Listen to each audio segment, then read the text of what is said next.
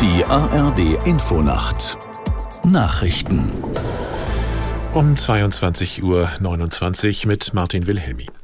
Das israelische Militär hat nach eigenen Angaben einen Tunnel unter dem Al-Shifa-Krankenhaus im Gazastreifen entdeckt. Der Eingang sei in einem Gebäude auf dem Klinikgelände, teilten die Streitkräfte mit. Sie veröffentlichten ein Video, das die unterirdische betonierte Anlage zeigen soll. Der Schacht sei mit einer explosionssicheren Tür versperrt und 55 Meter lang. Die Hamas hatte bestritten, dass ein von ihr militärisch genutzter Tunnel auch unter Krankenhäuser reicht.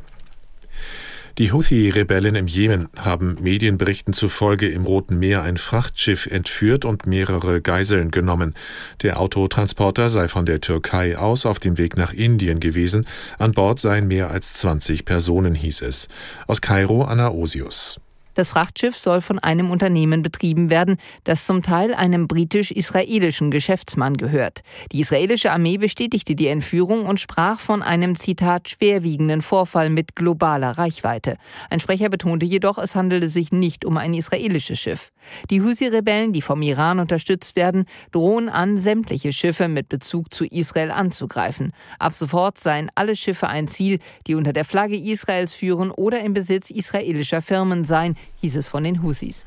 Das Urteil des Bundesverfassungsgerichts zur Haushaltspolitik hat eine Debatte über ein mögliches Aussetzen der Schuldenbremse ausgelöst.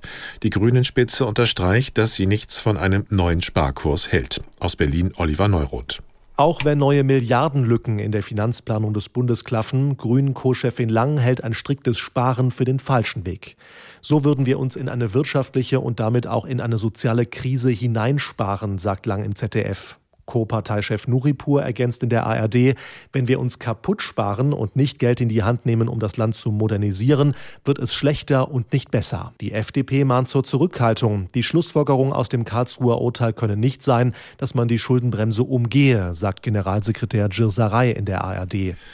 Die ehemalige First Lady der USA, Rosalind Carter, ist tot. Die Ehefrau des früheren Präsidenten Carter starb am Nachmittag in ihrem Heimatort Plains im US-Bundesstaat Georgia im Kreise der Familie, wie eine von der Familie gegründete Stiftung mitteilte. Rosalind Carter wurde 96 Jahre alt. Von 1977 bis 1981 war sie First Lady der USA. Das Wetter in Deutschland in der Nacht im Süden meist trocken, im Norden Schauer, 10 Grad in Niedersachsen bis 3 Grad im Bayerischen Wald. Am Tage Wolken und zeitweise Regen, gebietsweise auch trocken, die Temperaturen um 10 Grad im Bergland etwas kühler. Und das waren die Nachrichten.